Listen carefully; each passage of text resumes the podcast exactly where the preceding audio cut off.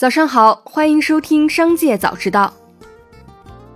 今天是十二月十五号，星期五，一起来关注今日要闻。有媒体报道耐克品牌入驻拼多多一事，对此，耐克官方回复：报道涉及的耐克品牌或将入驻拼多多的信息不实，与耐克公司无关。十二月十四号，俞敏洪否认了 CEO 董宇辉二选一，称没事，没这么严重。此前，一份内部流出的聊天记录显示，俞敏洪目前面临要保 CEO 孙东旭，还是要保主播董宇辉二选一的处境。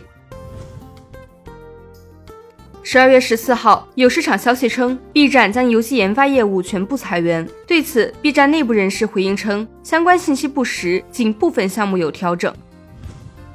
接下来一起关注企业动态。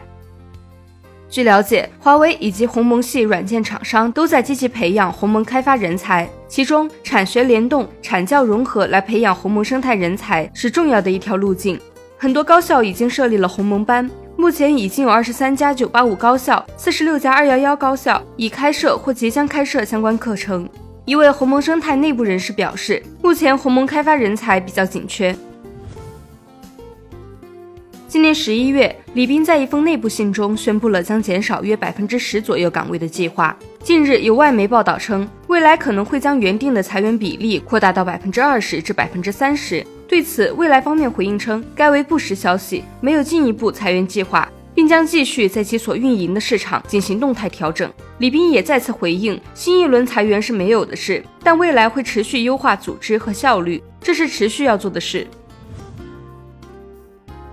中国跨境电商平台 Temu 在美国再次起诉时尚零售商 Shein，重启两公司之间的法律斗争。针对本次 Temu 重启诉讼，接近 Shein 的人士称，Temu 不仅一直大规模抄袭 Shein 自有品牌产品，持续进行不正当竞争，还颠倒黑白、贼喊捉贼，企图用恶意诉讼进行报复与抹黑。Shein 绝不会对这种卑劣行为妥协，将会积极应诉，坚决通过法律手段维护自己的合法权益。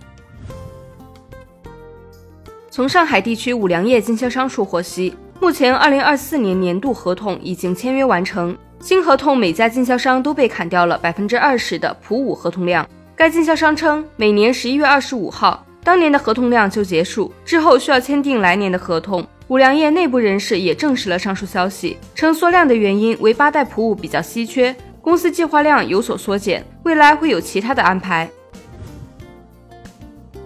十二月十三号，红旗连锁发布公告称，接到公司实际控制人及一致行动人通知，实际控制人正在筹划控制权转让事宜。鉴于该事项正在洽谈中，目前尚存在重大不确定性。经公司申请，股票自十二月十四日开市起停牌，预计停牌两个交易日。红旗连锁董事长、总经理曹世儒表示，红旗连锁控制权转让，这对红旗连锁是好事，有利于红旗连锁向更加稳健、优质、高效的路径发展。